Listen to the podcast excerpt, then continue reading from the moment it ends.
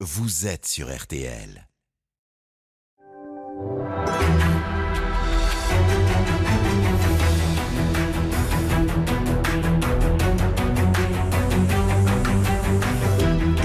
Jury RTL Le Figaro LCI. Invité aujourd'hui, Jean-Pierre Farandou, président directeur général de la SNCF. Le débat est dirigé par Benjamin Sportouche.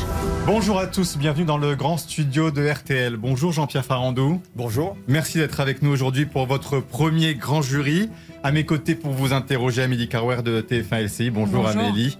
Et Yves Tréhard du Figaro. Bonjour. Bienvenue Yves. Bonjour. En fin d'émission, nous retrouvons Marie-Pierre Haddad pour vos questions, vos interpellations à notre invité. N'hésitez pas sur les réseaux sociaux de RTL, notamment RTL.fr et Facebook. Alors Jean-Pierre Farandou, euh, les Français vous connaissent encore assez mal, même si vous êtes aux commandes de la SNCF depuis deux ans maintenant, près de deux ans. Mais vous êtes beaucoup plus discret médiatiquement que votre prédécesseur Guillaume Pépi. Alors juste pour vous présenter en quelques mots, vous avez 64 ans aujourd'hui, diplômé de l'école des mines, et derrière vous toute une carrière au sein de la SNCF que vous avez commencé comme chef de gare à Rodez en 1981. Jean-Pierre Farandou, une petite question très rapidement, parce que ça fait un peu partie de votre mythologie, mais combien de temps avez-vous passé dans cette gare exactement? C'est D'abord, c'est un souvenir extraordinaire parce que c'était mon premier poste à mon compte, comme on dit. Je Mhm. me retrouvais à, à 24 ans euh, responsable d'une gare avec une soixantaine d'agents. Je m'occupais de tout, de la sécurité, euh, vendre des billets de voyageurs, euh, transporter les wagons de marchandises. C'était vraiment formidable. J'y suis resté une grosse année parce que c'était aussi l'idée du parcours initiatique. Euh, l'idée de la SNCF, c'est vous faire tenir plusieurs postes pour emmagasiner de, de- de l'expérience et vous préparer à être un dirigeant de, de l'entreprise. Alors, c'est assez rare, visiblement, parmi les cadres de la SNCF. Vous aimez dire d'ailleurs que vous parlez cheminot première langue, ce qui a de quoi plaire aux 275 000 salariés de la SNCF. Mais votre objectif est ambitieux, hein, doubler votre part de marché dans les 10 ans, quand la route reste aujourd'hui le mode de déplacement écrasant dans notre pays. D'ailleurs, vous, Jean-Pierre Farandou, est-ce que vous avez une voiture? Est-ce que vous vous déplacez en voiture également? Oui, j'ai une voiture, mais je m'en sers très peu. Franchement, elle est, elle est souvent au garage. Je prends beaucoup le train. Même pour Euh, aller au travail? le train. Pour prendre le travail, je prends les transports en commun. euh, voilà, je prends un peu tout. Euh, voilà, je pense que la voiture à Paris, franchement, on peut s'en passer. Je suis pas le seul d'ailleurs à le penser. Je crois qu'il y a plus que d'un Parisien sur deux qui, qui se sert pas de sa voiture ou qui en a pas. Et le train est vraiment une bonne solution parce que l'enjeu, vous l'avez évoqué, le, le fameux x2, les volumes, c'est pour la, la transition écologique. Il faut absolument qu'il y ait plus de monde dans les trains et, et plus de marchandises dans des trains et un peu moins sur les camions. Alors, ce que vous dites sur Paris fera certainement plaisir à Anne Hidalgo qui vient de déclarer sa candidature à la présidentielle. Alors, SNCF pour nous tous, c'est votre nouveau slogan, faire du volume, vous venez de le dire, avec des petits prix. C'est ce que le magazine Challenge résumait ainsi. Farandou applique la recette Ryanair, du nom de la compagnie aérienne low cost, Ryanair plutôt qu'Air France. Alors, ça peut inquiéter. euh, Jean-Pierre Farandou, est-ce que vous comprenez que cette comparaison-là peut susciter le trouble Ryanair plutôt qu'Air France? Bon, moi, d'abord, je me réjouis. Vous savez, moi, quand je suis arrivé en tant que président de la SNCF, il y avait un problème avec les prix du TGV. J'ai souvent utilisé l'image du, du sparadrap. Vous savez, du capitaine Haddock, on avait ce sparadrap collé. Le TGV, c'est cher. Et quand vous voulez jouer une politique de volume qui est la seule possible, si on veut avoir un impact sur l'environnement, il faut, faut pas viser 10% de plus. Il faut viser une augmentation substantielle. Donc, politique de volume égale prix accessible. Le problème majeur qu'on avait dans la gamme TGV, c'est que quand vous réserviez votre billet dans les derniers jours, et de plus en plus de Français étaient dans cette situation, ils n'avaient accès qu'aux prix les plus élevés. Et donc, ils en tiraient la conclusion que le TGV était cher. C'était une réalité. On s'est attaqué à cette réalité avec la carte avantage, Mhm. qui est un succès commercial incroyable. 500 000 cartes vendues depuis le mois de juin. Depuis, il n'y a plus de prix exorbitants, il n'y a que des prix modérés ou bas. Et grâce à ça, nous avons beaucoup de monde dans les trains et je m'en Alors, réjouis. on va y revenir parce que ces prix restent élevés. On va reparler de tout ça euh, longuement. Mais d'abord, l'actualité, ça reste le pass sanitaire, bien sûr, et la pandémie, en particulier la préoccupation dans le train. Première question, Amélie Carwer. Sur les contrôles des passes sanitaires, un document interne à la SNCF que RTL a pu consulter prévoyait de contrôler 25% des trains longue distance. Or, les calculs faits par RTL, consultation de RTL, 240 000 passagers contrôlés sur une semaine alors qu'il y a 2 800 000 passagers par semaine. Le ratio, ce serait plutôt 11%. Euh, pourquoi de telles différences et quels sont vos chiffres, in fine? Nous, nos chiffres sont très clairs. D'abord, le pass sanitaire, ça marche. Il faut commencer comme ça. Il ne faut pas confondre euh, les objectifs et les, résultats. L'objectif, c'était que les voyageurs dans un train aient un pass sanitaire. Vous savez, notre slogan, c'était un billet, un masque, qui est le pilier quand même de la sécurité sanitaire ferroviaire, et le pass sanitaire. Ça fonctionne. Je peux vous donner les derniers résultats, ils sont très impressionnants. 99% de nos passagers ont un pass sanitaire. Et le petit pourcent qui manque, c'est souvent un problème de date. Ils ont laissé passer la date dans les, pour, les, Mm. pour les examens et pour les tests. On arrive à trouver des pharmacies dans le quartier pour leur faire passer un test antigénique, ils arrivent à prendre mais le train. 99% de, de, personnes qui ont le masque, mais sur combien de trains contrôlés S'il n'y 80... en a que 20% qui sont contrôlés, ça fait beaucoup de trous dans la raquette, comme on dit. Ah non, mais ça veut dire que c'est quand même représentatif et statistique. Hein, quand vous avez 20 à 25% de personnes contrôlées et, et vous, vous ressortez avec 99% des gens qui ont le pass sanitaire, on est complément dans quelque chose qui a du mmh. sens au plan statistique. Croyez-en l'ingénieur, je me souviens de mes cours de, de, de, de statistiques. Moi, hier, j'étais garde de l'Est. J'ai voulu en avoir le cœur net parce que j'ai bien vu le, mmh. le, petit bout de polémique que certains voulaient lancer. Bon, bah, je vous dis, ils m'ont impressionné. Il, il c'est presque 40% des trains qui vont être contrôlés sur, sur la gare de l'Est et ça va encore augmenter. Donc euh, les chiffres que vous citez, on les valide pas. Combien ça monsieur, monsieur, Je crois que votre reporter, il a été, il a été contrôlé à l'aller et au retour.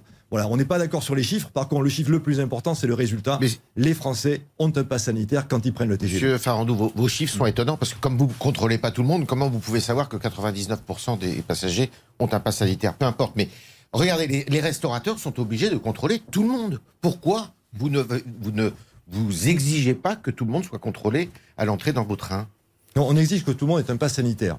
Et ils l'ont. Je vous dis 99% parce que c'est statistique. Quand vous contrôlez 20 25 Vous avez pris le train comme moi. Moi, je prends le train cet été. J'ai pas été contrôlé de savoir si j'avais un pass sanitaire ou pas. Moi, je l'ai été. Voilà. Donc, ah non. Euh, voilà. Non, non, mais la question, pardon, euh, la, question bon, de voilà. la question de Yves, c'est pourquoi vous ne faites pas un contrôle systématique, systématique. Pourquoi reste-t-il bah, aléatoire? C'est comme si on allait dans un restaurant en disant, bah, vous, je vous contrôle, je vous contrôle. Ce n'est pas le cas aujourd'hui. Tout le monde est contrôlé. Dans les cinémas, tout le monde est contrôlé. On se dit, mais pourquoi il y a une exception bah, je, je, vous ai donné la réponse parce que ça marche.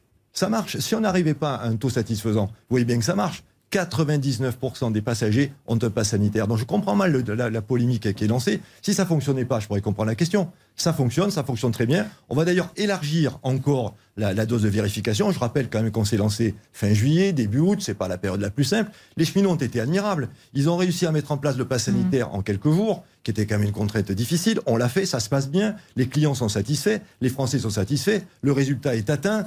Euh, on va élargir les gamme de vérification. Un moyen de, de, contrôler tout le monde, c'est quand vous contrôlez le billet d'un passager, bah vous contrôlez aussi son passe sanitaire. Mais je crois que ce qu'on c'est a... possible de le faire techniquement même. Ben, ce qu'on a expliqué quand même aussi d'ailleurs avec euh, avec le gouvernement, les choses sont complètement claires et partagées avec le ministère des Transports, qui, qui d'ailleurs valide complètement. Moi, la demande qu'il me fait, c'est 25 voilà, donc on fait 25%. Et vous allez faire plus parce que vous venez de dire on va faire plus. Est-ce que vous allez augmenter ce taux? Même si dans les faits, on n'est pas sûr que ce soit le cas. Mais est-ce que vous allez augmenter le taux de 25% ben, Je vous l'ai dit, on, on, va le faire parce que. On, mais combien, combien monsieur Farandou? On, on, on, garde l'Est où j'étais hier. Les, c'est 40%. Vous nous avez dit, est-ce que oui, vous voulez monter à 40%, 40% ce qui est, Mais c'est déjà énorme. Non, mais est-ce que vous énorme. voulez monter sur tout le réseau, euh, contrôlé aujourd'hui à 40% ben, C'est pas ce qu'on nous demande. Pourquoi vous. Donc, moi, le, le, le dire, l'accord, le, contrat que j'ai avec le gouvernement, il n'est pas celui-là. Donc, je respecte le contrat. Mmh. Et une fois de plus, c'est le résultat qui compte. Voilà, 99% des voyageurs ont un pass sanitaire. Et je le rappelle, d'un point de vue commercial, le petit pourcent qui manque, on arrive à les rattraper, à leur faire passer un test antigénique dans les pharmacies partenaires et ils prennent le train. C'est quelque chose qui marche. Enfin, vous dites voilà, 99%, jusque-là, vous disiez 96. Alors, évidemment, ça, ouais, augmenté, ça a augmenté. sur 96. Euh, ça... Donc maintenant, on est sur 99. Mais parce que les choses ont augmenté. 96, c'était les chiffres du début. Maintenant, les choses sont rodées. Donc, c'est 99% des passagers qui sont qui ont un pass sanitaire, pas Exactement. qui sont contrôlés, mais qui ont un pass sanitaire. Et, et, et je voudrais, je voudrais ouais. rendre hommage au civisme des Français parce que encore ayons confiance aux Français, les Français ont parfaitement compris. D'ailleurs, grâce à vous, les médias, on parle beaucoup de ce pass sanitaire dans les trains. Au moins, ça sert à faire de la publicité. Et je vous en remercie. Voilà. Mais en tout cas, ça marche. Voilà. Et pourquoi ce n'est ouais. pas la SNCF qui, qui, le fait? Alors, il y a la question de couplet. Pourquoi ce ne sont pas les, les agents? Euh, Vous craignez des tensions euh, dans les trains avec les clients, des tensions pour vos contrôleurs, pour vos, vos salariés? Quelles sont vos inquiétudes? Pourquoi euh, vous, ne, vous restez dans cet état de fait. Je, là, je vois pas où est, où est le problème. Il est fait. Le principal, c'est qu'il soit fait. Bah, pourquoi des C'est un problème de renfort. Si bah, parce qu'en plus, les prestataires ont, ont un coût aussi ouais. supplémentaire sûr, pour vous. Bien sûr, bien sûr. Ouais. Mais c'est un problème de renfort. C'est quand même une tâche nouvelle. Ouais. Euh, ça dure quelques une, deux, trois minutes multiplié par le nombre de passagers. Il y a, il y a un volume de prestations qui augmente. On ne pouvait pas recruter euh, des milliers de cheminots au dernier moment. Donc, euh, c'est une, ça me paraît très logique que dans ces cas-là, on fait appel à l'entreprise prestataire. Elles sont de grande qualité. Ça permet de donner des petits boulots aux étudiants. Hein, cet été, on a eu beaucoup d'étudiants qui, grâce à ça, ont trouvé un petit boulot. C'est très sympa parce qu'ils parlaient plusieurs langues. Donc c'était très mais, pratique pardon, aussi pour les, pour les touristes qui étrangers. Écoutent, ceux qui nous écoutent, y compris le train, ils se disent bah, pourquoi le contrôleur de la SNCF qui me contrôle mon billet, ce qui est le cas bien sûr euh, quasiment tout le temps dans le TGV, ne met pas un coup de, de scan sur mon pass sanitaire? Ça, ils ne le font pas parce qu'ils ont refusé de le faire. Non, ce qu'on a expliqué, c'est que le, comment, les, les, comment ces vérifications sont-elles organisées? Vous avez la plupart des vérifications se font au sol avec les dispositifs que j'ai encore vus. Je vous dis qu'ils fonctionnent très bien. Vous avez cinq fils pour embarquer sur un TGV Gare de l'Est. Quatre, c'est pour ceux qu'il faut, pour lesquels il faut vérifier, les voyageurs pour lesquels il faut vérifier le pass. Et une pour les voies rapides, le fameux bracelet. Voilà, le bracelet, c'est super, ça marche très bien. On est d'ailleurs en train de travailler sur la version digitale de ce bracelet, dématérialisée de ce bracelet, comme le fait l'aérien. Donc ça fonctionne. Hmm. À bord, vous avez quelques contrôles. On les fait sous forme de brigade, comme on fait souvent d'ailleurs pour la, pour la lutte contre la fraude. Hein. On pense que c'est plus sécurisant il faut quand même aussi appréhender le fait qu'il peut y avoir des réactions sur cette pratique nouvelle. Donc je trouve normal de sécuriser nos personnels par des brigades.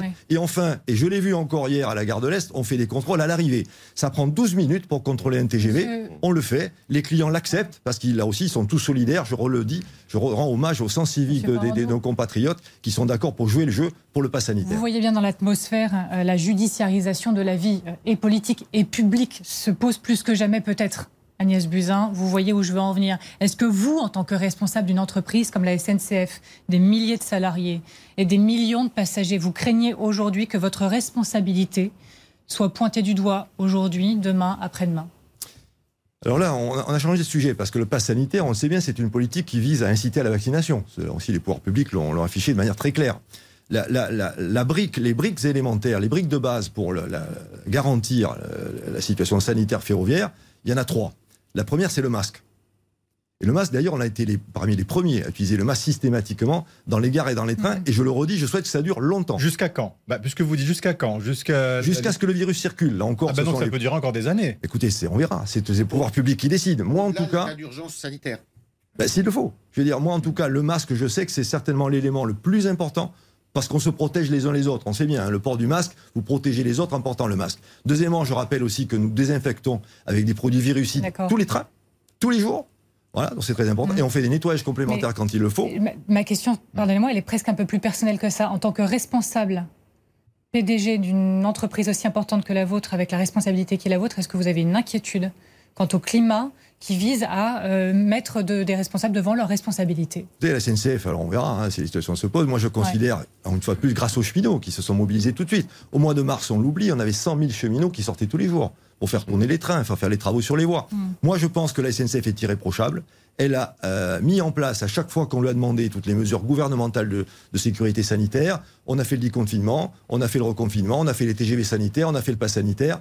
Voilà. En ce qui me concerne, je ne vois pas de manquement de la SNCF par rapport aux règles sanitaires que le gouvernement a décidé pour l'exploitation ferroviaire. Monsieur Farandou, je voudrais revenir sur un point qui me paraît très important, c'est celui du coût que représente pour vous justement le contrôle par des prestataires extérieurs les euh, passes sanitaires des voyageurs. Ça représente quel coût? Vous l'avez chiffré? Alors le coût, on l'a pas encore chiffré parce qu'on est en train de le faire. On a fait tout ça rapidement. Ça sera plusieurs millions d'euros, bien évidemment. Je peux vous répondre sur la désinfection. C'est 60 millions d'euros. Ça, on le sait. Voilà. Donc oui, ça sera au total. On le passage au virucide, là. C'est ça, le passage au virucide. 60 millions dans l'année. 60 millions d'euros engagés, effectivement. Jusqu'à présent. Exactement. Voilà. Donc oui, il y aura des coûts récurrents. Et c'est comme ça. Qu'est-ce que vous voulez? Moi, j'ai pas de regret par rapport à ça. Il fallait agir. C'est mhm. pas euh, quoi qu'il en coûte, mais en tout cas, il, il fallait faire ce qu'il fallait pour respecter justement de manière très stricte et très, très concrète les obligations sanitaires qui, nous étaient faites. Oui, ça peut. Je pense que l'évaluation du surcoût, on n'est pas loin d'une centaine de millions d'euros. Pardon, mais vous, vous parlez très clairement et très cash, Monsieur Farandou. Donc, euh, on a bien compris qu'il n'y aurait pas de contrôle systématique des passes sanitaires. Ça restera un contrôle aléatoire. Voilà ce que vous dites aujourd'hui aux Français qui vous écoutent. Il n'y aura pas de contrôle systématique de tous les passagers pour le pass sanitaire. Moi, ce que je vous dis, c'est que ça marche. Je le redis. Donc, les méthodes mises en place par la SNCF à la demande du gouvernement ont permis que si le gouvernement vous demande, est-ce que vous avez la capacité de le faire et on verra, on verra, on s'adaptera. Je vous dis, chaque fois qu'on nous l'a demandé, on s'est adapté. Donc voilà. Donc euh, moi, ce que je vois, c'est que cette, SNCF, je le redis, c'est loin d'être évident, c'est une grande entreprise publique. Mm. Elle est là pour appliquer les consignes gouvernementales. On a joué le jeu dans cette grande cause de lutter contre, contre ce fléau qui est ce virus pour nos passagers comme pour nos personnels, vous l'avez dit, ces centaines de milliers de cheminots, concernés. On a, on a eu des malades, mais pas trop. Franchement, la SNCF, je pense qu'elle est de ce côté-là irréprochable. et, je le redis, pour revenir au pass sanitaire, ça marche, ça fonctionne. même si vous comprenez quand même qu'il y a une, interpellation légitime de ceux qui se disent pourquoi, encore une fois, dans des lieux publics d'accueil et pas dans le train où nous passons des heures et où, justement, pour en venir au sujet suivant, il y a une pollution dans ces trains. D'après un rapport de l'inspection du travail qui a été révélé en juin par Mediapart, des mesures ont été effectuées, Monsieur Farandou, dans un train à grande vitesse standard, à savoir un Lyon-Montpellier, qui a montré quoi? Eh bien, un manque criant de renouvellement de l'air avec une forte présence de CO2. C'est inquiétant quand on lit ça. Est-ce que, vous, est -ce que vous, avez, vous avez comment vous avez réagi depuis? Est-ce que vous avez mis en place des filtres à haute performance comme dans les avions, sans que ce soit pas le cas? Non, alors on rappelle sur le côté aérien, donc euh, j'ai expliqué tout à l'heure qu'il y, avait le, il y avait le masque et le virus sud, et il y a l'aération des trains, parce que les trains sont aérés par de l'air frais qui rentre toutes les 6 minutes en moyenne dans les trains. Voilà, donc euh, ça insuffisamment visiblement. Non, non, pas insuffisamment, parce que c'est par rapport à quoi? Par rapport à des normes. Les normes, nous les respectons. C'est ce qu'on a établi. D'ailleurs, on est allé en justice sur ce sujet-là, et on a gagné en justice parce qu'on a pu démontrer que nous respections les normes en vigueur. Donc là encore, qu'est-ce que je vous dise? Il y a encore un lancement de polémique, très bien, on crée des peurs chez les gens, très bien. La justice nous a donné raison, nous respectons les normes, donc euh, dire, il n'y a pas de problème, nous sommes conformes aux réglementations existantes. Donc circuler, il n'y a rien à voir. C'est vous qui dites. Vous changez les filtres du recyclage tous les combien? On les nettoie. D'abord, hein, il y a des, euh, bien sûr, on nettoie très régulièrement les filtres, on les change. Alors, je n'ai pas la réponse à votre question. Je pense que c'est plusieurs fois dans l'année, mais, mais c'est une grande force d'ailleurs du ferroviaire, c'est que nous, on a l'air frais. C'est comme quand vous ouvrez les fenêtres chez vous, au fond. Hein. Imaginez que vous ouvriez les fenêtres chez vous toutes les six minutes. Je pense que vous considéreriez que, que, l'air est changé. Ben, c'est exactement ce qui se passe dans les trains. Alors, un mal pour un bien quand même, puisque la crise Covid a eu un, impact sur l'annulation et les échanges des billets de train américains. Oui, les fameux échanges et remboursements des billets jusqu'à trois jours avant gratuits. Bon, les voyageurs ont apprécié, je ne sais pas vous, mais beaucoup ont su apprécier. Est-ce que vous allez prolonger et voire même, irais-je plus loin, pérenniser? Alors, d'où ça vient ce truc-là? Là encore, ça faisait partie des choses que j'ai trouvées en arrivant. Euh, TGV trop cher d'un côté et des règles très dures parce que les fameux petits prix, en plus, étaient souvent accompagnés de, conditions drastiques non échangeables, non remboursables. Bon, euh, voilà. Et ce qui fait que d'ailleurs que les gens ne pouvaient pas hésiter à acheter ces petits prix puisqu'ils n'étaient pas sûrs euh, de pouvoir voyager le, jour donné et donc de ne pas être remboursés. Donc il y avait problème. Pendant la crise sanitaire, alors là, euh, c'est ce qui nous a fait apprendre la crise. Vous avez raison. Là, les gens, pour le coup, ils ne savaient, pas quand ils partaient euh, parce que les règles changeaient tout le temps. Donc, on a levé ces règles. Donc, tout est devenu échangeable et remboursable jusqu'au dernier moment. Ça, c'est pour passer la crise. Et on a bien fait de le faire. Je suis sûr que ça a contribué à ce qu'on ait davantage de gens qui osaient, j'allais dire, acheter un billet de train pour, pour voyager. Ensuite, on s'est rapproché de périodes un peu plus stabilisées. Voilà, la crise a commencé à être maîtrisée. Euh, on, s'est dit, on ne peut pas continuer comme ça parce que sinon, il y avait malheureusement des clients qui exagéraient. C'est-à-dire qu'ils vous retenaient 7 ou 8 billets, ils en prenaient qu'un. Ça, et, ils ne le disaient pas euh, avant de partir. Donc vous aviez comme ça 5 places qui restaient vides au dernier moment. C'est quand même dommage, parce que c'est des gens qui auraient pu en profiter. Hmm. Donc on est revenu au J-3. Donc on a gardé euh, l'échangeable et remboursable pour tous les billets, qui est une avancée considérable, même pour les petits prix. On demande juste aux gens de, le dire à trois jours avant le départ. Voilà. Là, à l'occasion du pass sanitaire, on avait à nouveau assoupli cette décision en revenant à échangeable et remboursable jusqu'au dernier moment pour justement traiter le cas des gens qui, au dernier moment, devant, le, devant la vérification, n'étaient pas en règle, pour leur permettre justement de, qu'on puisse le rembourser. On a décidé d'arrêter cette souplesse et de revenir au J-3, qui est déjà très belle avancée. C'est demain. Donc les, règles, les nouvelles règles reviennent, reviennent d'application. Donc à partir de demain, euh, les billets seront échangeables et remboursables, tous les billets jusqu'à J-3. Ils sont après échangeables et remboursables, mais avec une, avec 15 euros. retenue. Avec 15 euros de Vous pouvez pas baisser ce, cette euh, amende Non mais c'est vrai, ça reste 15 euros. Il y a des gens qui à J-3, ils peuvent avoir un souci. Euh, s'ils ont un test, par exemple, qu'est-ce qu'ils font? Alors, je comprends pas. Ils ont un test positif. Dans ces cas-là, ils sont remboursés euh, sans frais ou pas? Alors, je le redis, vous avez encore des billets qui sont échangeables et remboursables jusqu'au dernier moment. On retrouve les logiques de la oui, gamme tarifaire. Ce que vous nous dites, c'est que vous, il n'y a pas de problème. La pénalité de 15 euros est maintenue pour les trois jours précédant le voyage. Pas pour tous les billets. Hein. Les, billets professionnels, par exemple, sont échangeables et remboursables jusqu'au dernier partie, moment. Voilà. Non, mais je vous dis, c'est normal, parce que je vous dis, on, a, on a joué la générosité maximale pendant mm. la période, et c'est bien logique, et je le regrette pas. Malheureusement, mais c'est souvent le, cas avec les libertés, certains en abusent, et je trouve pas normal que vous ayez cinq ou six places qui restent vides parce que quelqu'un les a bloquées. Voilà, on comprend bien que c'est quelque chose qui peut marcher. Cette décision, d'ailleurs, nous l'avons concertée avec la Fédération des usagers qui la trouve très logique. Ça a été discuté, ça a été concerté et c'est expliqué. Donc, vous nous annoncez aujourd'hui, de toute façon, la pérennisation quand même de euh, ce mode de remboursement et d'annulation. On pourra jusqu'à trois jours avant le départ, se faire rembourser ou annuler son billet. C'est certainement une bonne nouvelle pour tous les usagers. Alors justement, puisqu'on parle de, de, billets, de, de, coût des billets, il y a eu cette polémique qui vient de, naître sur la gratuité des billets pour les cheminots. Yves Tréhard. Alors, M. Djebari euh, a dit récemment, le ministre des Transports, qu'il euh, pouvait peut-être réviser le périmètre de euh, ceux qui pouvaient bénéficier précisément de ces billets gratuits. Mmh. Est-ce que vous pouvez nous en dire plus euh, sur exactement le périmètre qui va être retenu euh, familial pour que les, euh, eh bien, les proches des cheminots voyagent gratuitement. Merci de me poser cette question parce qu'il y a un peu de confusion et j'ai bien vu là aussi une polémique qui montait. Bon, voilà, c'est dans l'air du temps. Mais c'est pas le ministre qui est allé un petit peu loin, peut-être Vous avez été obligé d'éteindre un peu l'incendie après ces déclarations? Non, non, le ministre, il a été très précis et je vais revenir sur ce qu'il a dit. Alors, oui, ça a été interprété, mais ça, c'est la vie. Hein. Parce que vous, vous savez qu'on dit que parfois le patron de la SNCF est un peu le ministre des Transports bis, vu la, tout ce qu'il gère. Ça, vous donne le sourire en tous les cas pour les oui, non, mais je, vous laisse très bien avec le ministre. Donc, vous encore, c'est des petits, des petits commentaires qu'on entend et c'est pas un problème. Alors quel est le périmètre Voilà. Alors ce que le ministre traitait, c'est dans le cadre de la concurrence. Qu'est-ce que devenaient les cheminots qui sont transférés sur un nouvel entrant dans le privé Qu'est-ce qu'ils gardent comme facilité de circulation? C'est ça le sujet qu'il a traité. Et donc il a dit, il faut en discuter. D'ailleurs, il y a un cadre qui est prévu avec des... Une, alors ça se fait dans la branche, ça ne se fait pas à la SNCF. C'est une discussion qui a lieu dans la branche ferroviaire.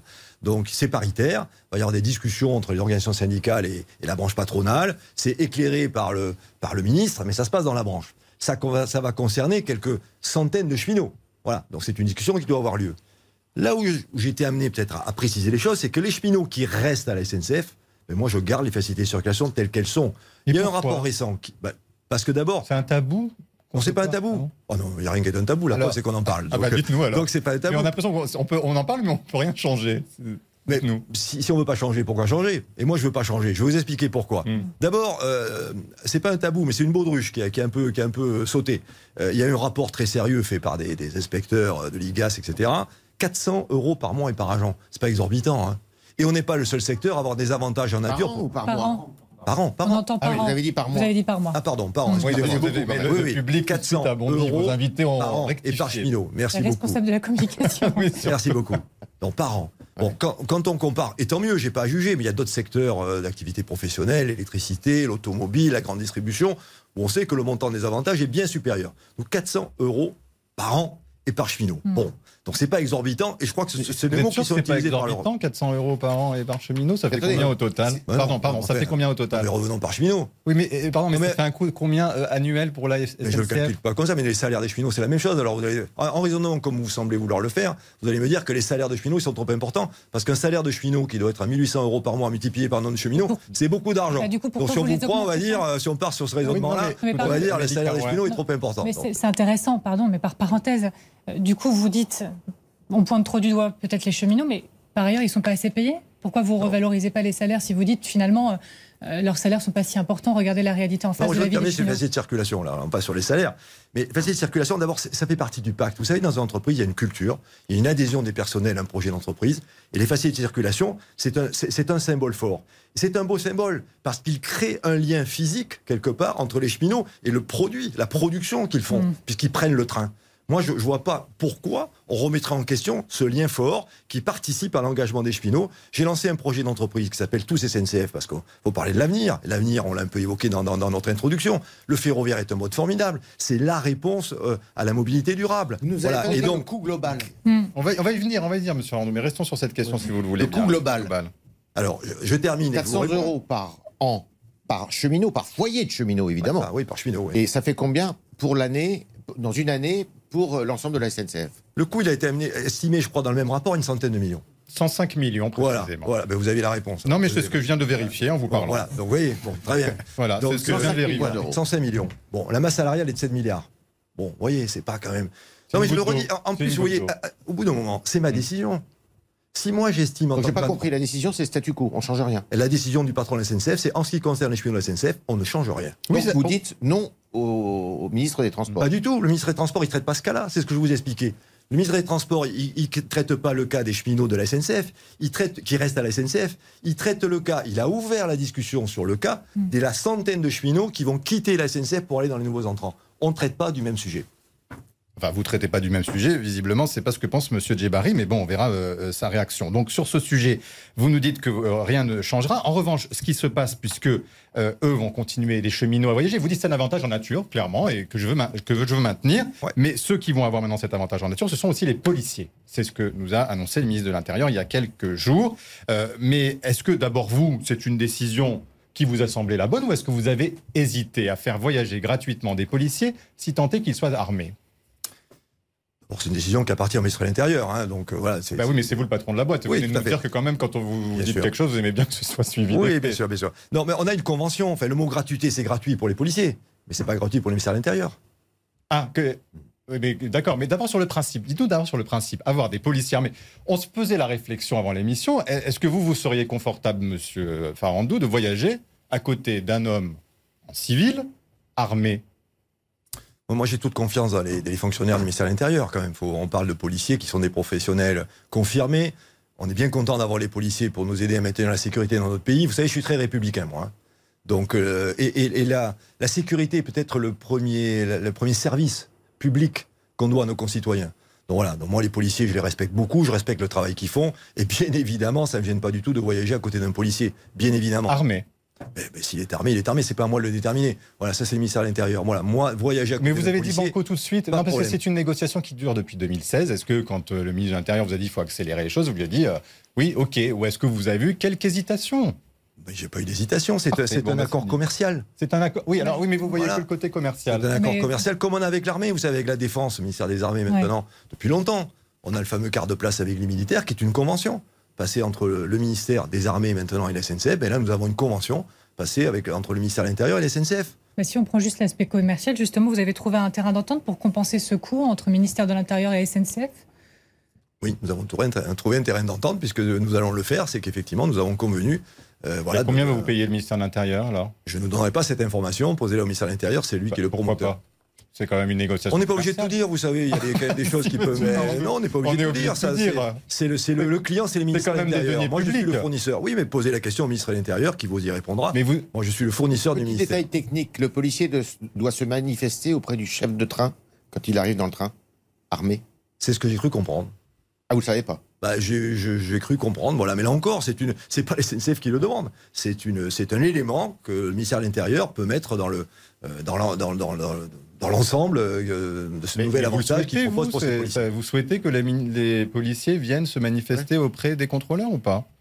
Ben moi, à partir du moment où ils sont à bord, oui, ça me, je trouve ça très bien qu'ils se manifestent. On ne sait jamais, il peut y avoir une situation difficile à bord du train. peut refuser. Il peut refuser quoi, pardon. Bah, L'accès à un homme armé dans, dans son wagon. Ah ben non, vous recevez pas l'accès. à C'est c'est pas n'importe quel homme, c'est un policier, on se le redit quand même.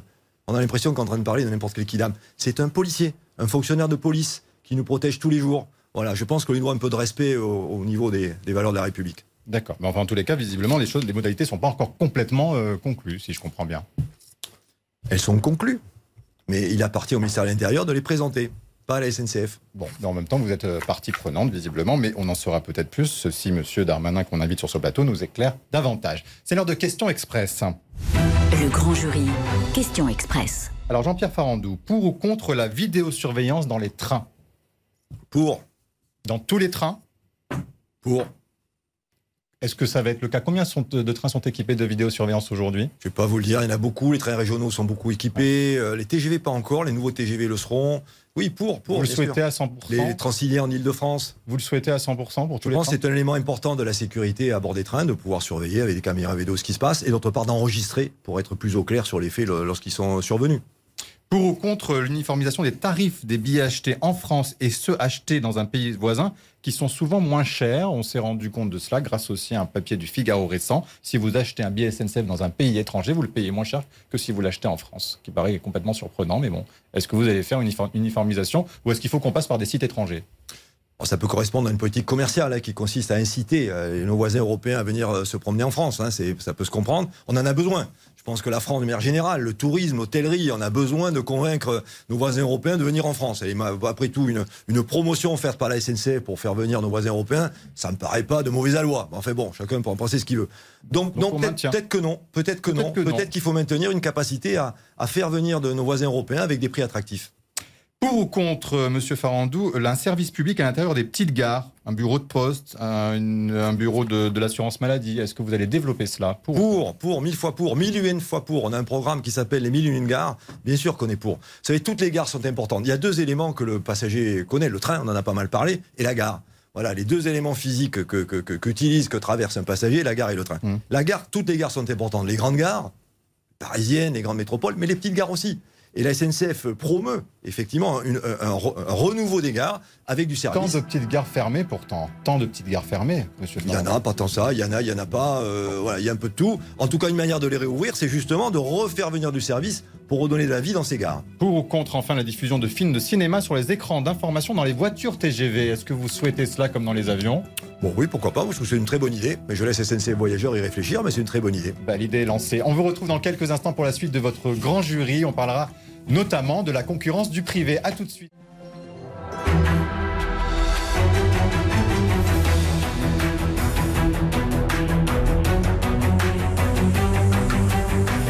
Suite du grand jury RTL Le Figaro LCI. Invité aujourd'hui, le président directeur général de la SNCF, Jean-Pierre Farandou. Le débat est dirigé par Benjamin Sportouche. Avec à mes côtés Amélie Carwer de TF1 LCI et Yves Tréhard du Figaro. On en vient eh bien, à la concurrence euh, qui fait rage euh, sur le- les rails en France. Euh, pour la première fois, Jean-Pierre Farandou, eh bien, la SNCF est sur le point de perdre une ligne de TER là, dans la région Provence-Alpes-Côte d'Azur, puisque cette région a proposé aux élus de choisir Transdev pour exploiter une liaison très fréquentée, celle de Marseille-Nice, Amélie Carwer. Il y a trois autres régions qui pourraient faire la même chose. Est-ce que vous dites simplement oui, coup dur, début de la fin d'un modèle, d'un démantèlement, que sais-je encore? On va peut-être expliquer rapidement comment ça va marcher la concurrence dans notre pays. Alors dans le fret, on la connaît depuis 15 ans, donc là on la connaît. Là, elle arrive dans le voyageur. C'est ça l'événement. Elle arrive pour de vrai dans le voyageur, d'où euh, ce que vous avez dit sur la, la région sud PACA. Alors SNCF Voyageur euh, va se battre, mais on voit bien que quand la concurrence arrive sur un monopole, vous pouvez que perdre. C'est un peu mécanique. Il est évident qu'on ne pourra pas tout gagner. L'exemple que vous donnez est intéressant. Euh, vous dites on en a perdu un, c'est vrai. On en a gagné le plus gros quand même. Donc euh, voilà. Donc euh, les choses s'équilibrent. Euh, à côté de SNCF Voyageurs qui va se battre hein, dans la concurrence, bien évidemment, sur tous les, tous les contrats, vous avez d'autres parties de la SNCF qui vont organiser la concurrence. Je pense à SNCF Réseau et, et SNCF Gare et Connexion, qui doivent être neutres, qui doivent être parfaitement équitables pour l'arrivée des nouveaux entrants. Et moi, en tant que patron de l'ensemble, quelle est ma position? C'est dire, en fait, ce qu'il ne faut pas louper, c'est que quand la concurrence arrive sur le voyageur, il faut se battre pour que le gâteau du voyageur ferroviaire augmente. Ça, ça fera réussir aussi la concurrence. C'est pour ça que moi, euh, ma, ma- mon, ambition, c'est de doubler les volumes transportés par le ferroviaire dans notre pays, euh, pour des raisons d'ailleurs de protection de la planète et des enjeux très importants. C'est un défi climatique. Donc moi, mon combat à moi, c'est prendre 10 points de part modale à la route, aux camions et aux voitures, pour que les marchandises et les voyageurs prennent davantage le train. Mais c'est Certes, vrai, mais ouais. il y a quand même euh, un exemple bien connu qui est celui de British Rail, qui a été un fiasco total Donc de- en Angleterre. en Angleterre avec cette privatisation. La preuve, c'est qu'aujourd'hui, la Grande-Bretagne est en train de revenir en arrière. Et là où il y avait euh, quelques, une vingtaine de compagnies, je crois, qui exploitaient le réseau britannique, eh bien, euh, la plupart euh, se sont cassés la figure. Et il y a un retour en arrière. Est-ce que la France, finalement, eh bien, ne risque pas d'être exposée au même problème? Vous savez, c'est pas moi qui fais les lois, hein, les lois européennes, les lois françaises. Donc, C'est une loi euh, qui a été confirmée en 2018 qui organise l'ouverture à la concurrence. Bon, Bah, vous la regrettez, Dont visiblement. acte. Pardon Vous la regrettez Je la constate. Oui, moi, je suis pas là pour commenter Vous la regrettez, vous la regrettez Non, mais Vous je suis je suis sur le point de nous dire ce que vous pensez. Je suis président d'une grande entreprise publique. Bon, vous voyez, je l'ai redit, je suis des républicains, je suis démocrate, il y a une loi, je l'applique. Non, ce que je peux dire là-dessus, c'est qu'il y a peut-être une certaine illusion, notamment sur la qualité de service. Prenons l'exemple de la région sud. On avait, on, on a sorti des témoignages de 90. Alors, en 90, c'est vrai que la qualité était pas bonne. Mais depuis quelques années, quelques mois, elle est très bonne. Donc c'est pas au nom de la qualité de service qu'on va choisir un, un nouvel opérateur. Voilà. Et d'ailleurs, la qualité de service globale de la SNCF s'améliore. Et je l'ai dit, bon courage donc à Transdev pour exploiter entre Marseille et Nice. Euh, Il y a des passages à niveau, il y a une infrastructure, Enfin, il y a du sel marin l'été. Pessimiste, hein Ouais. Bon courage. Voilà, on verra à l'usage. encourage, ce mais vous n'êtes pas sûr qu'ils réussissent, quoi. On verra. Mais Carrouet. Est-ce que vous appelez en l'état les autres régions là, qui sont en train d'examiner les appels d'offres à, à voter SNCF Est-ce que vous leur dites, bon, pensez à nous, votez français, patriotisme, la marque SNCF, euh, service public euh, Est-ce que Comment vous les appelez pour que ce ne soit pas un nouveau coup peut-être dans vos contrats? Non, mais SNCF Voyageurs euh, va se battre en mettant en avant tous les atouts de la SNCF, bien évidemment. D'abord, notre savoir-faire. Il faut faire attention, la SNCF, c'est un très bon opérateur. Sur la région Grand Est, on est, je crois, à 96% de régularité. La barre est haute. Voilà, attention, nous avons démontré que nous savons exploiter des lignes.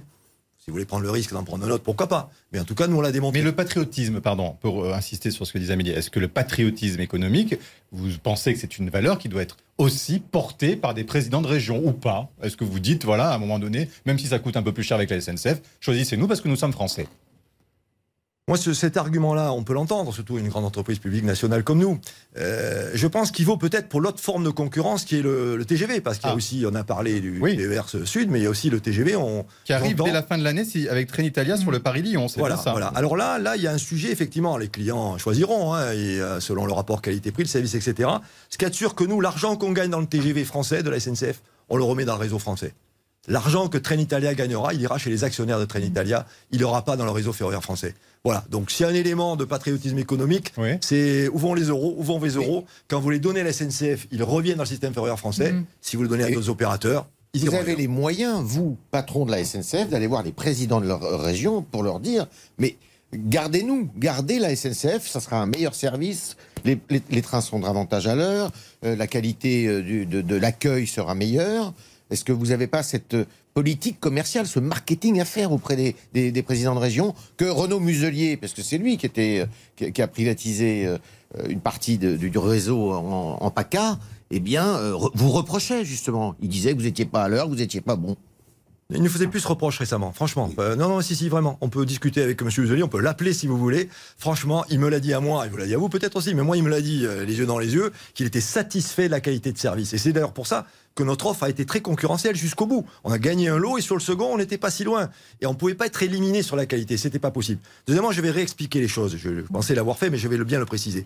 Moi, mon rôle, il est global. Je ne peux pas être partisan directement. Moi, mon rôle, c'est de défendre le ferroviaire en entier. Et SNCF Réseau, SNCF Gare et Connexion doivent accueillir tous les opérateurs. Par contre, SNCF Voyageurs, dirigé par Christophe Fanichet, lui, il faut qu'il y aille. Il faut effectivement qu'il mette en avant tous les atouts. Et ils sont nombreux pour faire en sorte que nous conservions le maximum de parts Oui, de mais marché. quand même, vous appelez nos dirigeants à faire preuve de patriotisme économique sur les grandes lignes TGV. C'est ce que vous nous dites. Attention à ceux qui viennent de l'extérieur, parce que ça sera un manque à gagner global pour le pays. Ce que je dis, alors, c'est pas forcément les dirigeants, puisque là, c'est plutôt les voyageurs qui décideront hein, Ah, en tant que consommateurs. vous dites aux voyageurs de faire preuve de patriotisme économique en choisissant la SNCF. Mais en tout cas, qu'ils soient conscients que l'argent qu'ils donnent à la SNCF, c'est de l'argent qui va dans le réseau ferroviaire français. L'argent qu'ils donneront à d'autres opérateurs non français ira ailleurs. Mais-. Vous ne faites pas votre autocritique parce que finalement vous avez quand même donc perdu sur certains créneaux. Euh, Vous, vous avez même prouvé que vous aviez besoin d'être tiré vers le haut ces dernières années puisque je ne sais pas d'ailleurs si c'est la concurrence, mais vous avez mis en place les cartes avantages, le Wigo, etc. Il n'y a pas une part d'autocritique à faire en disant bon bah, si on perd euh, sur ces créneaux-là, c'est peut-être qu'on n'est pas encore euh, euh, assez bon, assez fort, euh, pas assez concurrentiel justement, pas assez proche des Français, que sais-je encore. Bon, je pense que l'amélioration du service à la SNCF, il est bien antérieur à l'arrivée de la concurrence. hein. Euh, voilà, donc euh, là-dessus, euh, euh, en soi, mieux servir les Français, leur proposer des trains plus à l'heure, euh, des tarifs accessibles, comme je l'ai fait depuis que je suis arrivé, euh, ça se suffit. Donc c'est déjà un objectif qui est suffisant et, et qui n'a pas de rapport direct avec, avec la concurrence. Après, qu'on soit pas parfait, on le dit d'ailleurs dans le film qu'on a présenté récemment, on peut, voilà, on peut être en retard, mais on n'est pas retardataire. Donc si vous me demandez de faire preuve d'humilité, c'est bien volontiers. Vous dirai pas qu'on est parfait. Par contre, ce que je veux dire, c'est que tous les cheminots progressent, on progresse, les, chiffres de régularité sont meilleurs, on maîtrise aussi la sécurité, on n'a pas parlé de sécurité. Sujet ô combien important, on a, on a des, signaux qui vont dans le bon sens. L'appareil SNCF, la production de la SNCF, elle progresse grâce à l'engagement de tous les cheminots. Il y a des programmes de- d'excellence opérationnelle, comme on dit dans l'industrie, très puissants. Voilà, donc la SNCF est en marche. On peut admettre qu'on a forcément Mm. des éléments de progression, mais franchement, on est sur la bonne, la, la bonne pente. Et je suis convaincu d'ailleurs que cette qualité de service, pour revenir sur votre question, elle sera inévitablement perçue par nos clients, ce qui me rend confiant dans à notre capacité de la à conserver les parts de marché. Mais Jean-Pierre Farandou, vous nous parlez à l'instant de euh, la compétitivité de vos prix. Euh, c'est vrai qu'il y a les cartes avantages, vous avez dit 500 000, gros succès. Alors j'ai fait un comparatif ce matin pour un aller-retour Paris-Lyon, vendredi prochain, 14h, retour dimanche 14h. Pour deux personnes, sur un TGV assurance cette lésion, c'est 288 euros. Si je prends un avion avec Air France, c'est 200 euros.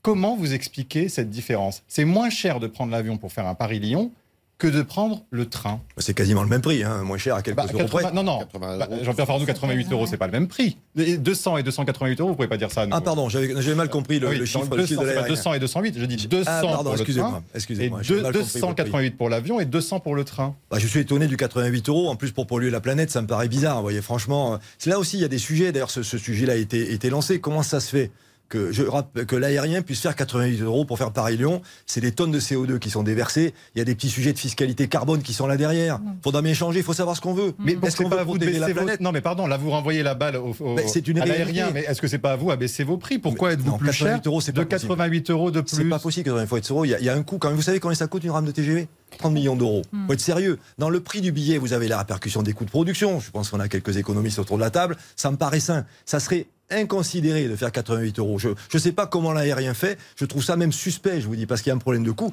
On peut rappeler que sur le kérosène, il ne paie pas d'impôt. Il y a quand même un petit sujet. Vous voyez, je pense qu'à un moment donné, l'égalité des coûts entre les modes, l'internalisation des coûts externes, excusez-moi du mot un peu savant, mais en fait, que chaque mode prenne le coût de son empreinte écologique, c'est ça le sujet. Et il y a aujourd'hui des éléments de concurrence qui sont faussés. Alors, vous parliez justement des taxes. Euh, il y avait euh, dans la Convention citoyenne sur le climat une idée qui était de réduire de la TVA sur les billets de, train à, 5%. Où en est-on? Parce que ça se semble être perdu un peu dans les limbes. Oui, ben là, c'est un bon signal. C'est exactement le signal que, je souhaite. C'est-à-dire que par la fiscalité, on, incite les gens à, prendre le train, qui est le mode le moins polluant. Je rappelle les chiffres. Hein. Un voyage en TGV, 50 fois moins polluant que le même voyage en voiture, 80 fois moins que le même voyage en avion, donc c'est considérable. Voilà, donc il serait pas normal que la fiscalité produise ces éléments d'incitation. Voilà, donc euh, on verra ce que le débat donne hein, au projet au moment de la loi de finances, mais bien évidemment, je suis favorable à ce que ce type de mesures fiscales se prennent. On essaie de donner des éléments d'explication, un peu comme je le fais aujourd'hui, en disant c'est évident, me semble-t-il, que les pouvoirs publics doivent encourager ce mouvement de fond des modes de transport polluants vers le mode, le grand mode de transport non polluant, qui est le train question euh, toute simple sur l'été. Le bilan, il est, bon selon vous, excellent. Vous êtes surpris Vous avez rattrapé euh, peut-être les pertes que vous avez envisagées Enfin, comment Ouais.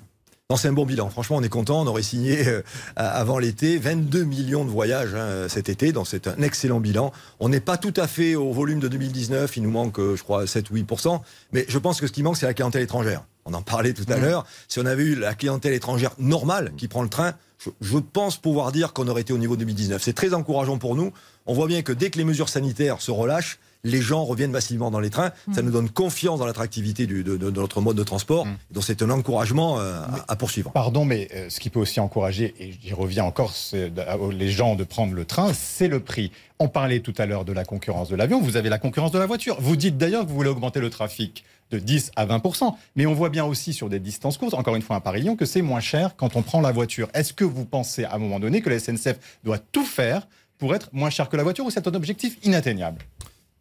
Non, mais l'objectif de volume, il est là, je, le redis. Euh, mais la comparaison qui est comparable, deux heures en TGV contre 5 heures en voiture, on ne parle pas de la même chose non plus. Bon, voilà encore, comparons ce qui est comparable. Donc, euh, et je le redis sur la route. La route est, le mode dominant. Dont acte, 85% du marché des déplacements euh, dans notre pays, c'est la voiture. Je ne vais pas reprendre 85%. Je veux prendre 10 points parmi ces 85. Voilà. Et, comme j'en fais 10 aujourd'hui, ben 10 plus 10 égale 20, c'est x2. Voilà. Donc, ça sera sur le volume, mais pas sur les prix. C'est ce que vous nous dites. Je vais augmenter la capacité de mes, je, je vous trouve, euh, les, prix, ça vous passionne et je pense avoir été ça clair. Passionne, ça passionne les Français. déterminant dans, dans, un voyage. Écoutez, merci. ça me permet de redire aux Français, très bien, que vous voulez, vous voulez profiter de prix pas chers, achetez la carte avantage pour 49 euros père, mère ou tout autre couple, trois enfants, pour l'année, vous avez 30% de réduction pour les adultes, 60% pour les enfants. Les prix sont limités, 39 euros, 59 euros, 110 euros. C'est vraiment la réponse. J'ai eu la question assez récemment de, quelqu'un qui utilisait euh, des prix exorbitants. Avec la carte avantage, il n'y a plus de prix exorbitants. Mais il faut prendre une carte de fidélité. Oui, 49 euros pour l'année. Franchement, elle est amortie dès le premier voyage. Je vais vous l'offrir. Je pense que franchement, je, crois que je vais vous l'offrir. Quand vous l'aurez utilisé, vous verrez, vous allez. Je vous dis que je l'ai pas déjà, mais dans tous les cas, vous n'allez pas acheter des journalistes comme ça en direct aussi facilement. Alors, puisque parlons d'un autre sujet euh, très euh, très sensible, c'est celui de la réforme des retraites des cheminots. On parlait tout à l'heure et vous disiez que c'est un avantage en nature que leur voyage gratuit euh, et que vous y teniez. Qu'en est-il de la réforme de leurs régimes spéciaux? Vous avez vu que c'est toujours un peu dans l'air. On ne sait pas exactement s'il y aura cette réforme des retraites, mais c'est possible. Est-ce que vous, en tant que patron de la SNCF, vous dites au gouvernement, halte là, ce n'est pas le moment de le faire? Là, vous comprendrez que je vais être prudent sur cette question parce que pour le coup, c'est pas bah, Soyez franc surtout. Oui, mais je le suis. Je pense que vous l'avez entendu. Autant les facilités de circulation à la SNCF, je décide et je vais vous donner ma décision. C'est clair. C'est ma responsabilité. Je la prends. Le sujet des retraites dans le pays, il dépasse la SNCF, on le sait bien. D'ailleurs, la réforme euh, euh, qui a été lancée fin 2019, c'était tous les régimes de retraite, le régime universel, tous les secteurs. Donc voilà. Donc c'est une décision qui n'appartient pas au président de la SNCF, ça appartient au gouvernement, au chef de l'État, au Parlement. J'attendrai que les décisions soient prises oui, mais pour, vous êtes euh, concerné. pour voir ce régimes qui se passe. spéciaux, on sait très bien que ça impacte particulièrement votre réseau, que si grève il y a, euh, c'est aussi chez vous que, que ça se passe. Euh, par exemple, Geoffroy Roux de Bézieux, le patron du MEDEF, lui, il se prive pas de dire attendez, laissons, laissons passer la crise. Euh, c'est le temps de la reprise, laissez-nous un peu tranquille en somme. Est-ce que vous dites la même chose en tant que patron? Moi, je le redis, je suis patron d'une boîte publique, euh, ça, ça amène une certaine neutralité sur une actualité de nature politique, donc euh, je ne me prononcerai pas sur ce sujet. Vous êtes soulagé quand on, il est dit que ça pourrait être reporté, que c'est pas pour maintenant? Je ferai face à toutes les décisions qui seront prises. En tous les cas, votre ministre vous regarde, hein, Jean-Baptiste Djebari, puisqu'il euh, confirme que vous avez totalement raison sur la première partie de l'émission concernant les billets des cheminots. Donc, visiblement, vous avez convaincu votre ministre, Alors, euh, Yves Tréhard. A- Vous êtes d'accord, en tout cas, avec est, lui. on est dans un climat aujourd'hui de, euh, de revendication, on va dire en France, de hausse des salaires après euh, la crise sanitaire. Est-ce que euh, à la SNCF, cette augmentation des salaires est euh, sur la table? C'est une revendication qu'on entend, bien évidemment, euh, surtout chez les bas salaires. Et on a des bas salaires à la SNCF. C'est hein. quoi le plus bas salaire à la SNCF On est autour du SMIC, hein. on démarre légèrement au-dessus du SMIC quand on rajoute les amendes variables de sol, donc on démarre bas. On a beaucoup de ce qu'on appelle le collège exécution, c'est une pyramide assez, assez large et assez basse. Le salaire, euh, le salaire moyen est autour de 1800 euros. C'est pas une entreprise de nantis, la SNCF. Là encore, qu'est-ce que j'entends comme idée fausse autour de ça? Donc la problématique des salaires, elle se pose. Et on peut l'entendre. Par contre, le sujet aussi, qui est une réalité, vous savez, c'est le social et l'économique. L'économique, on n'est pas en très bonne forme. Euh, L'année dernière, perte de 3 milliards d'euros. Ça nous était jamais arrivé depuis très longtemps à cause du TGV qui s'est effondré. Cette année, la perte sera moindre, mais il y aura une perte dont les marges de manœuvre sont faibles. Voilà, c'est pas des moments très favorables pour envisager une augmentation forte des salaires.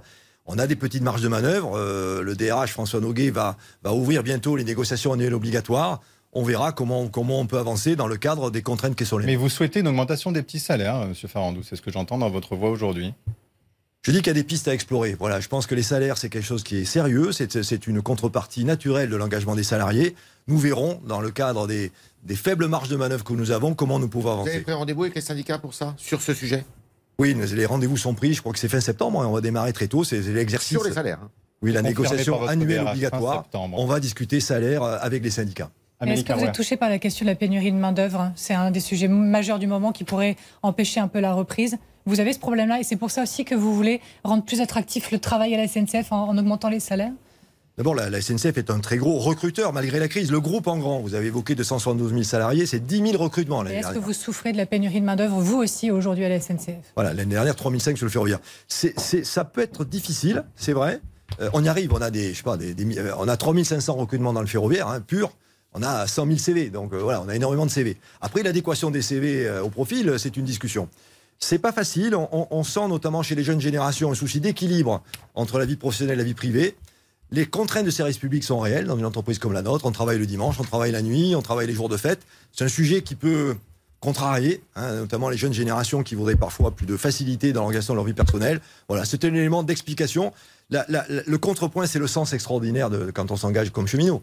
Les jeunes sont très sensibles au fait que c'est une entreprise qui a du sens. C'est une entreprise que, quand vous travaillez à la SNCF, qu'est-ce que vous faites? Vous agissez pour la protection de la planète. Ça, ce sont des arguments très forts pour conquérir des juste- nouveaux cheminots. Et les trains de nuit, d'ailleurs, euh, c'est euh, réclamé, ou nous dit-on, les jeunes euh, veulent en, en- en bénéficier. Est-ce que vous avez fait un premier train Paris-Nice, je crois, de nuit? Quel est son bilan? Est-ce que c'est positif? Est-ce que les jeunes s'en emparent? Est-ce que vous avez un premier bilan sur ce train de nuit? Oui, le Paris-Nice, c'est un vrai succès. Donc, on est très heureux de l'avoir relancé à la demande du gouvernement, d'ailleurs, hein, qui, qui a fait l'effort de, de financement de son, de- du lancement. C'est 24 000 passagers. Donc, euh, un vrai succès commercial. Donc, Et le rendez-vous. Paris-Tarbes, c'est pour quand? Alors, le Paris-Tarbes, je peux vous l'annoncer aujourd'hui, je peux le confirmer aujourd'hui. Il sera lancé le 10 décembre de cette année. Nous aurons un train qui desservira Paris, Toulouse et les Pyrénées-Centrales. Mais en même temps, M. Farando, quel manque de, de, de, de perspective de long terme? Il y a à peine quelques années, si je ne m'abuse, en 2016, euh, les trains de nuit s'étaient terminés, on mettait la clé sous la porte et quelques années plus tard, eh bien, on relance tous les trains de nuit. En cinq ans, on a changé de stratégie. Comment ça se fait qu'il n'y ait pas d'anticipation? Bah, il y a un changement de paradigme. Je crois que le fait écologique, le genre écologique, En il y a 5 ans, le fait écologique Bah est oui. venu majeur, il n'était pas auparavant. Bah, je suis pas sûr qu'il était aussi important. Enfin, je sais pas ce que vous en pensez. Moi, c'est mon opinion en tout cas. 5 ans, c'est vite passé. C'est que c'est beaucoup de choses. Greta Thunberg, etc. Les COP successives, etc. Je Merci pense à que Greta Thunberg pour les la, conscience, la conscience Mm. écologique des Français en général et pas que des jeunes est beaucoup plus forte. Et dès lors, il est normal Alors. que les, que les réponses des pouvoirs publics euh, adressent ce sujet. Vient de dire, euh, Benjamin, euh, se confirme avec les TGV aussi. On nous a dit il y a quelques années, on va arrêter le tout TGV, parce qu'on a trop fait de TGV. Et puis maintenant, il est question de rouvrir des lignes, ou d'ouvrir des lignes même. Bordeaux-Toulouse et d'autres, euh, qui sont des lignes TGV. Donc on comprend plus rien. Ben, je pense qu'on en revient à l'ambition. Si, on va sur le x2, le x2 ne va pas se faire tout seul. Le x2 en voyageur, il faut bien de l'offre nouvelle. Pour de l'offre nouvelle, il faut des lignes nouvelles. Voilà, je pense que là aussi, le changement de paradigme, il est, puissant. On voit bien ce qui n'était pas envisagé il y a 5 ans le devient. Et le fait d'étendre au réseau TGV à, cette, cet arc sud avec ses grandes villes, Bordeaux, Toulouse, Montpellier, Marseille, Nice, et faire une espèce de rocade à grande vitesse au sud de la France, ça a beaucoup de sens en matière d'aménagement du territoire. Voilà, je pense que cette conscience écologique, Mmh. elle produit ses effets, et ces projets qui étaient un petit peu enterrés, on les voit revenir, et je sais que le gouvernement et le Premier ministre s'engagent très fort pour que ces projets puissent voir le jour. Appel du pied au gouvernement au passage à Mehdi Kaouer. Sudrail explique à RTL que le SNCF supprime 2500 emplois chaque année. Est-ce que vous confirmez? Que le solde, c'est celui-là. Alors la SNCF, elle est comme toutes les entreprises, elle fait attention à ses coûts. On a parlé de concurrence et c'est vrai que la compétitivité, c'est important. Si on n'ajuste pas nos coûts, on perdra tous les appels d'offres parce que le facteur prix, il est très important. Alors oui, nous, nous procédons à des ajustements en matière de volume d'emploi. C'est aussi toute la technologie qui arrive, la digitalisation qui fait son œuvre dans nos métiers industriels. Euh, Des ajustements à 2500 emplois c'est moins. c'est 1%, Pardon. 1% et demi par rapport au nombre total de personnel. Faut- Il y a la valeur absolue, la valeur relative. Donc une entreprise de 170 000 personnes qui procède à 1%, 1% et demi, 2% d'ajustement de ses personnels, je pense que c'est pas déraisonnable. C'est absolument nécessaire si on veut rester compétitif. Et je le redis, nous continuons à recruter 3500 personnes, 7000 alternants. On a une vraie politique orientée vers la jeunesse parce que je pense qu'il est important qu'une entreprise publique comme la nôtre tende la main vers les jeunes. Question nette. Le grand jury. Question nette. Bonjour Marie-Pierre Haddad, beaucoup de réactions de nos auditeurs et téléspectateurs. Oui, tout à fait. Bonjour à tous. Bonjour Jean-Pierre Farandou. Alors, les internautes souhaitent revenir sur euh, vos propos sur le contrôle du pass sanitaire donc dans les trains. Pour dire les choses directement, vous ne les avez pas convaincus. Et je vous donne l'exemple de Xavier qui trouve que bah, vous ne reconnaissez tout simplement pas vos manquements dans cette situation. Donc, est-ce que pour rassurer les voyageurs, il ne faut tout simplement pas rendre le contrôle du pass sanitaire systématique? Mais je le redis, c'est une décision qui ne m'appartient pas. On s'est calé là-dessus avec le gouvernement. Que vous Donc, pouvez au moins on a militer un pour ça process. Non, mais je- et en plus, en termes de résultats, ça marche. Donc, c'est une polémique, je vois, qui est installée. Je ne la comprends pas, puisque le résultat est bon. Je le dis une fois de plus 99% de nos passagers sont munis de pass sanitaire. C'est ma réponse. On va augmenter le volume de vérification. On va monter à 30-40% des trains parce qu'on a pu. 30-40% des trains. Oui, voilà. Donc, Au on va lieu le de faire 25 tranquillement. Mais une fois de plus, le résultat qui compte, le résultat, 89% des Français qui prennent le train, les TGV, ont un pass sanitaire. Autre question, Marie-Pierre. Oui, votre entreprise va arrêter sa ligne Ouigo entre Paris et Nancy. Et donc, il y aura maintenant des trajets qui seront proposés, mais qui seront beaucoup plus chers. Donc, c'est une décision qui est très critiquée par les internautes, mais aussi par le maire socialiste de Nancy, Mathieu Klein. Il vous interpelle, écoutez-le. Bonjour Jean-Pierre Farandou, Mathieu Klein, maire de Nancy, deuxième aire urbaine étudiante de France. En 2016, nous perdions nos trains de nuit vers le sud du pays. Depuis 2019, les liaisons vers la gare de Lyon se réduisent à peau de chagrin. Et maintenant, vous nous annoncez la suppression prochaine des Ouigo vers Paris-Est. À quand une réunion avec les élus lorrains pour inventer ensemble de vraies solutions ferroviaires pour notre territoire? Bon, la réunion, c'est quand le veut le maire, de, le maire socialiste de Qui Nancy. vous a envoyé une lettre le Bien 2 sûr. septembre et qui n'a pas eu de réponse. Bah, on est en train d'y répondre. SNCF Voyageurs, parce que c'est son travail, est prêt à se rendre à Nancy pour en discuter avec Nancy, avec la région, parce qu'il y a aussi la complémentarité entre les TER et les TGV. Voilà, donc il n'y a pas de sujet. Et la On métropole de. Grand Nancy, ça accueille quand même plus de 55 000 étudiants. Donc, Oui. quelle solution vous allez pouvoir leur apporter vu que Mais les je, des je billets voudrais, vont je voudrais poser le sujet, parce que ce cas est intéressant. On n'est pas dans le service public, là, déjà, hein, parce qu'il ne faut pas tout mélanger. Là, c'est le risque propre de la SNCF. Hier, il s'est passé un confinement, un déconfinement. Le trafic a baissé. Très fort sur Nancy. Très fort sur Nancy. On a adapté l'offre. On n'allait pas faire circuler des trains vides. Parce que de notre côté, on aurait dit, mais comment vous gérez cette entreprise? On s'est adapté et c'est normal. C'est notre devoir, j'allais dire, de management de l'entreprise de le faire. Le fameux Ouigo qui est, supprimé, on le remplace par un TGV Inouï. L'Inouï, on peut avoir accès à des prix importants. Voilà, franchement, c'est l'art de, là encore, de faire monter des polémiques. Moi, je le redis devant vous, pas de problème pour organiser une réunion avec l'ensemble des élus, mais qu'on considère bien qu'il y a une réforme de la SNCF. Nous sommes en société anonyme. Nous devons faire attention à notre résultat. Nous devons faire attention à notre dette. On ne peut pas demander tout et n'importe quoi à l'entreprise. Monsieur Klein a sa réponse. Autre question, Marie-Pierre Haddad. Oui, il y a eu un incident dans le train qui reliait Marseille à Paris dimanche dernier. Euh, ça a eu un écho très important sur les réseaux sociaux. Le chanteur Francis Lalanne, qui est connu aussi pour son engagement anti-vax, a refusé de mettre son masque. Il s'est emporté contre une contrôleuse et elle, elle a tenu à porter plainte contre lui. Euh, Qu'est-ce que vous dites à Francis Lalanne sur son comportement? Et surtout voilà, bah, qu'il n'est pas admissible. C'est pas sérieux. Euh, tout le citoyen doit respecter la loi et je soutiens la contrôleuse qui a porté plainte. C'est aussi simple que ça. Est-ce que ça vous inquiète, ce type de violence? Il y en a très peu. Donc c'est ça qui m'inquiète. Il y en a pas. très peu?